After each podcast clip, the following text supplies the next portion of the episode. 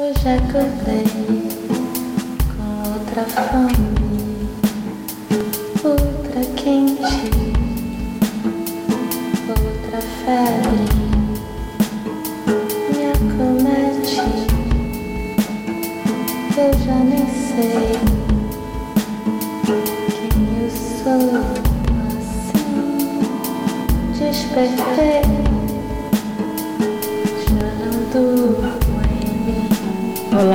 sou a Glenda e esse é mais um episódio do podcast Meditadora de Botequim. O décimo episódio, hein?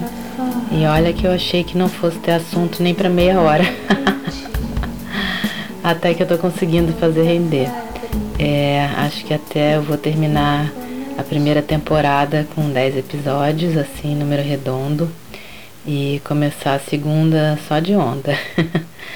Vou pensar ainda sobre isso, vou, vou consultar minha assessoria de marketing. É, falar nisso, em, em assessoria de marketing, é, quinta-feira que vem, agora, dia 15 de agosto, vai ser nossa segunda apresentação no Sesc Florencio de Abreu, em São Paulo. É, minha apresentação é do Marco, né, do nosso programa, do nosso projeto Gotas de Meditação. É, e aí vai ter bate-papo e práticas de meditação com música ao vivo do Marco, é, composições originais do Marco. O primeiro, a primeira apresentação foi muito legal, é, como eu já disse aqui na semana passada, e essa próxima com certeza também vai ser. É, o pessoal que compareceu da primeira vez disse que viria de novo nessa próxima. E a gente está contando ainda com a presença de outras pessoas que não puderam ir no primeiro. É, a ideia é que agora que a gente já está aquecido e ambientado lá, é, seja mais bacana ainda.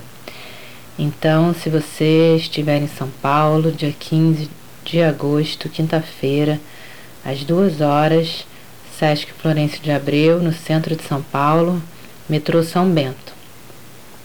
É, dia 23 de setembro vai rolar de novo é a terceira apresentação. É, caso você queira ir, mas não possa agora, é, você pode deixar marcado. Inclusive dá para se inscrever pelo site do SESC. E caso você queira sugerir esse programa para alguém, é, então vão, vão ter essas duas oportunidades, dia 15 de agosto e dia 23 de setembro.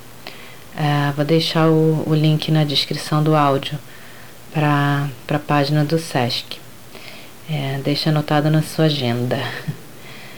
Então, semana passada é, eu conversei com uma pessoa que é muito próxima a mim, é, um amigo que eu vou chamar aqui de, sei lá, Chiquinho. É, o Chiquinho, vamos dizer assim, é uma pessoa difícil de lidar. É, é uma pessoa que não se esquiva de conflito, o que por um lado eu acho até louvável, porque eu me esquivo, eu detesto conflito, e às vezes para resolver determinadas questões da vida, a gente precisa saber se colocar mesmo, é, ainda que isso levante um momento de conflito.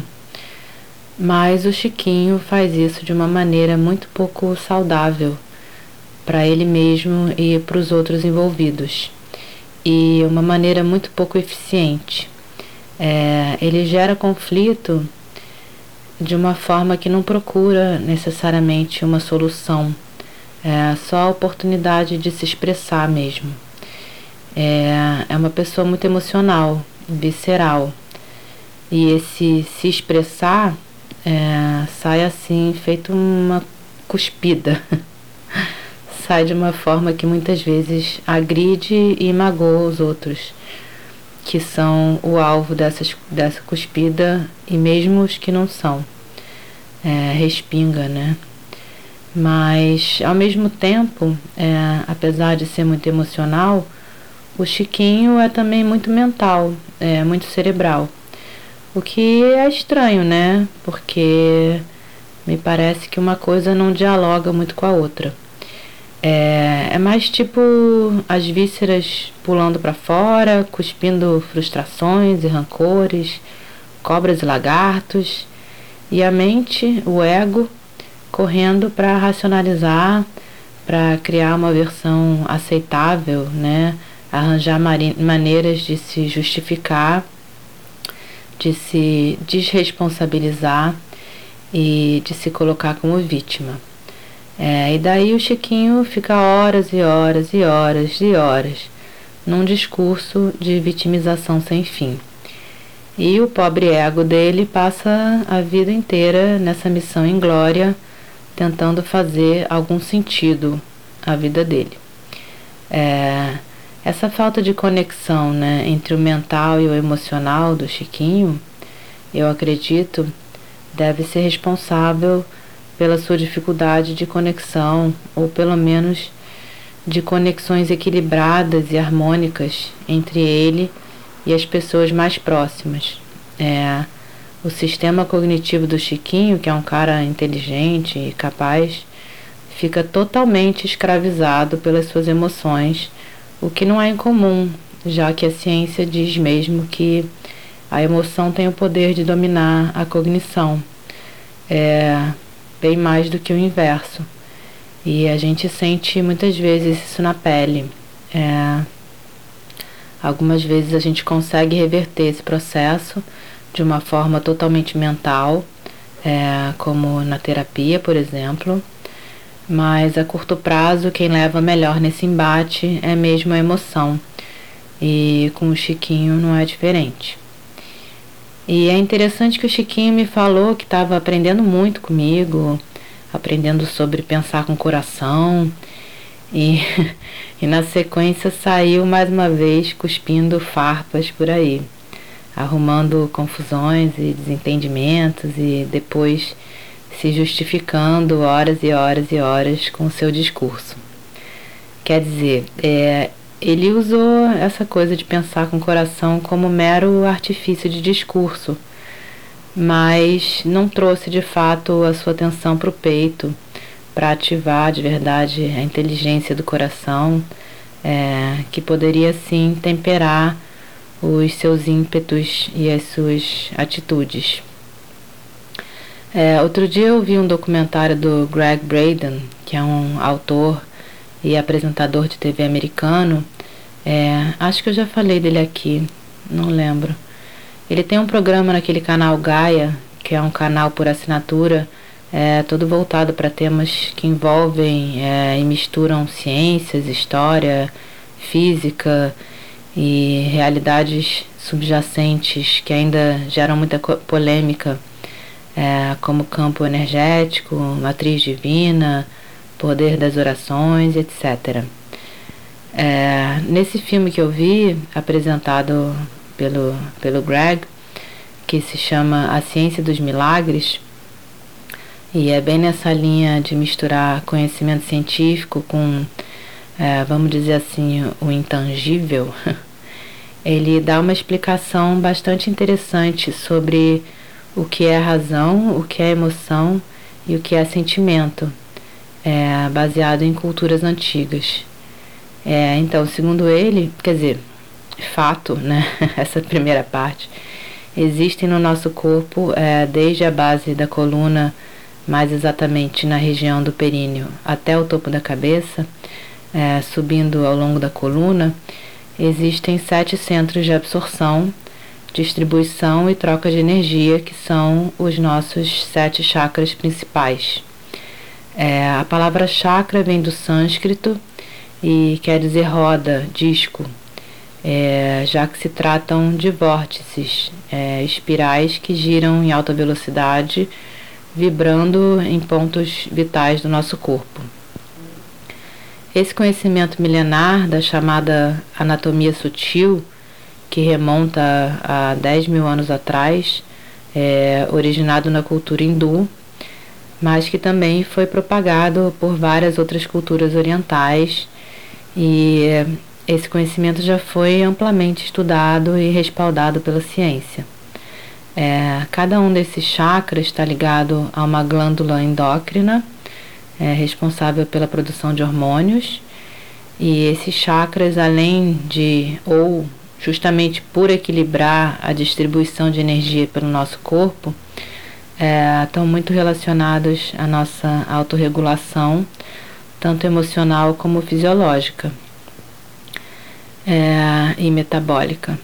Então, o Greg Braden fala no filme de uma forma bastante simples é, que os três chakras inferiores, a partir da base da coluna subindo até a barriga, é, são associados ao poder das nossas emoções e que os antigos diziam que a gente é basicamente capaz de expressar duas emoções primárias, é, que seriam elas a emoção do amor e a emoção oposta ao amor, seja lá o que a gente acredite que seja isso, ódio, medo, é, e que quando se estuda a fundo essas tradições antigas, se entende que amor, e seja lá qual for o seu oposto, são, na verdade, dois lados da mesma moeda, dois polos da mesma potência. É, e esse poder, essa força, é o que define o rumo da nossa vida. Nossa, peraí que minha voz deu tilt aqui. Então, é esse poder, é, essa força da emoção é o que define o rumo da nossa vida e que derruba as barreiras que separam a gente do que a gente almeja. É, o problema é que a emoção é dispersa e meio caótica, assim como são caóticas as pessoas que vivem só à mercê das suas emoções. É, essas pessoas carecem de foco, né? As emoções precisam de foco e é aí que entra o poder dos pensamentos e da lógica. E esse poder está associado aos três chakras ou aos três centros de energia superiores que vão do topo da cabeça para baixo. É, o pensamento ou a razão é o que dá foco, dá direção à emoção. É, por exemplo, a gente tem um pensamento sobre um dia chuvoso e esse pensamento é associado a uma emoção é, seja ela de amor ou de medo, por exemplo. E o composto que se desprende dessa junção, quando a gente casa o poder da emoção com a direção do pensamento, é um sentimento. É, ou seja, por definição, é, sentimento seria a união da emoção e do pensamento. E essa união acontece no único dos sete chakras que ainda não tinha sido implicado né, nesse esquema antigo de produção de emoções e de pensamentos, que é o chakra cardíaco, ou seja, o chakra do coração, é, que fica bem ao centro, uh, depois dos três chakras inferiores, né, subindo, relacionados às emoções básicas, e antes dos três superiores, relacionados ao pensamento. É, quer dizer, a gente sente com o coração.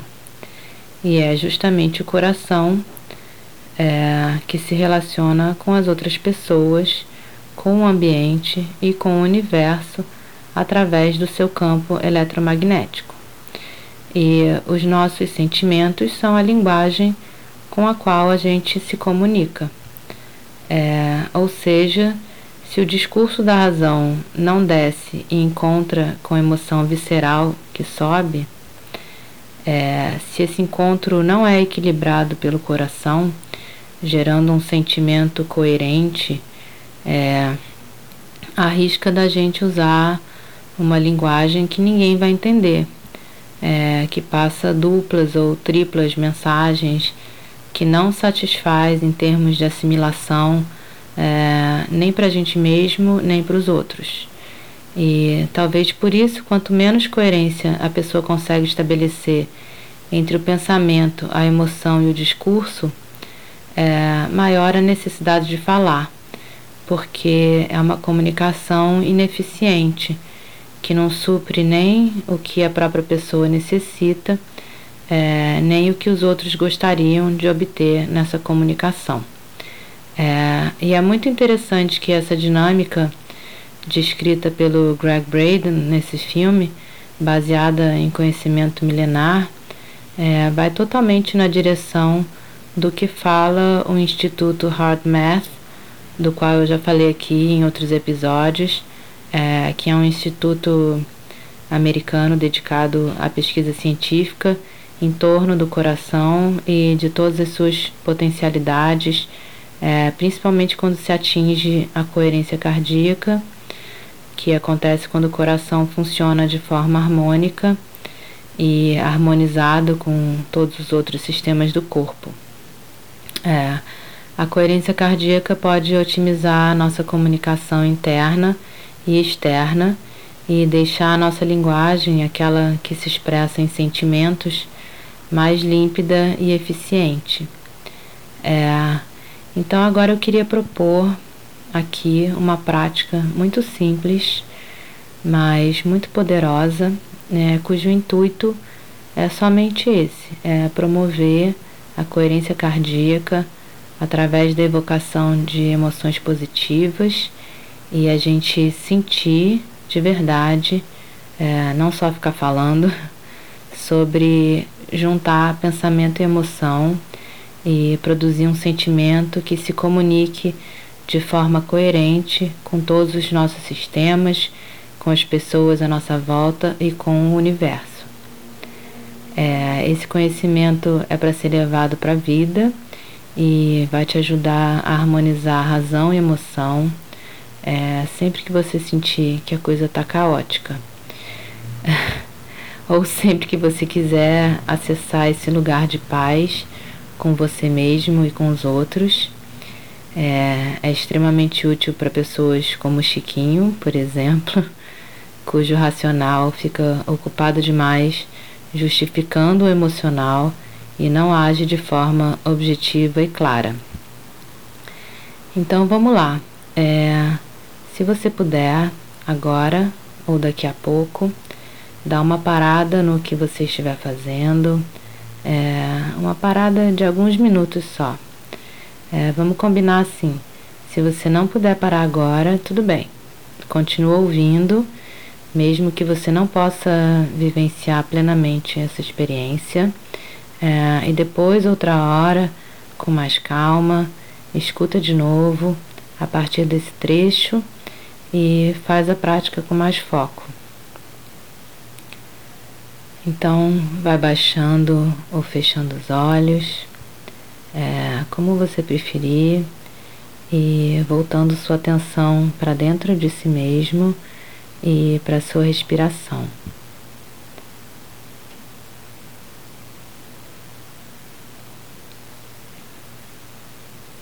Aos poucos, Deixa que a respiração te leve até a região do coração. Sente essa região.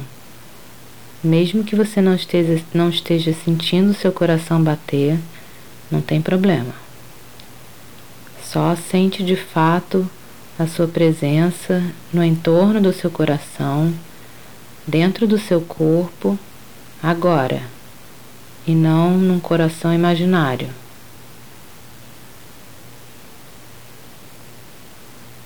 Vai percebendo o movimento do ar, entrando e saindo, massageando o coração no caminho.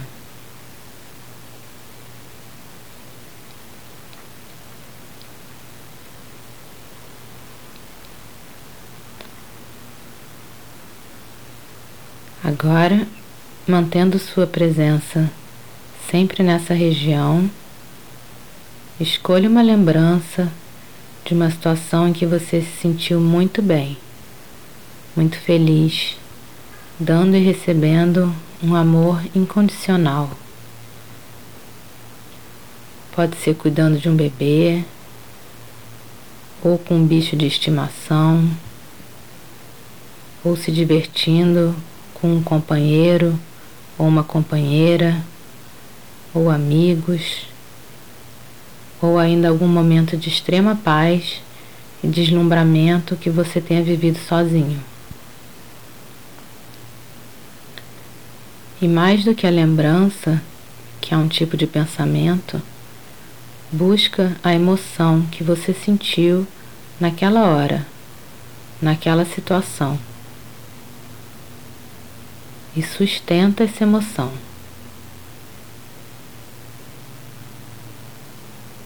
Sempre que você inspirar, sente o seu peito mais pleno dessa emoção.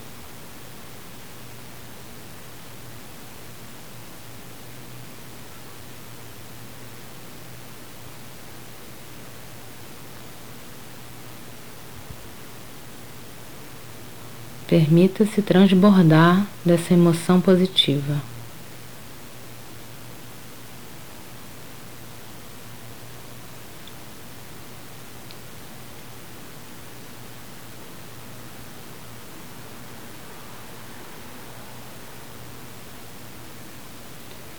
E vai anotando mentalmente como está o ritmo da sua respiração. Quais as sensações corporais que você está sentindo? Que sentimentos? E onde esses sentimentos se expressam no seu corpo?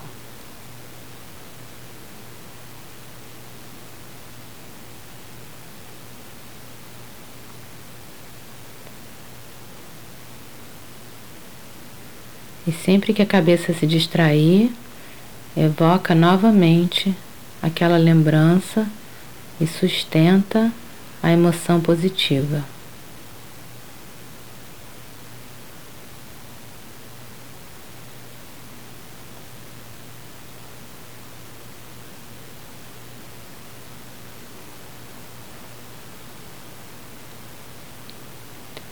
Eu tô por aqui, mas eu vou te deixar um tempinho se aprofundar nessa emoção.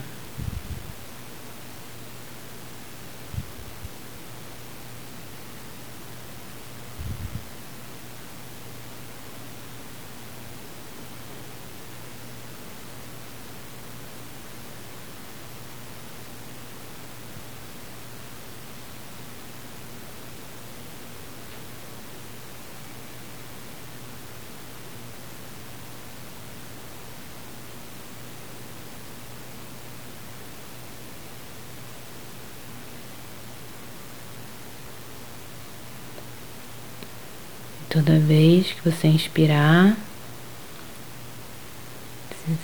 se permite transbordar dessa emoção positiva.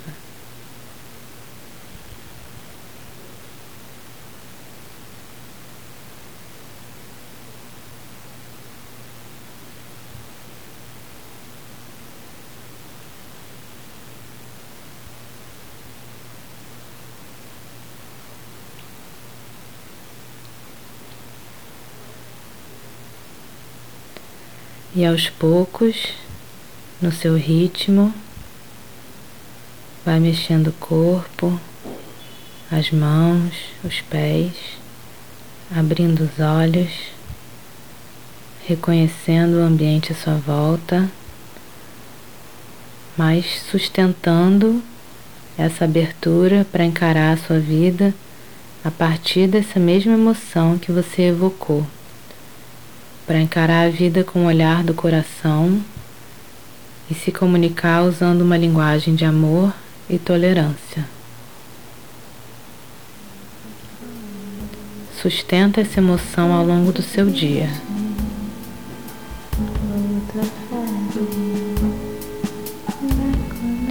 E se puder, me manda uma mensagem contando como foi a sua experiência.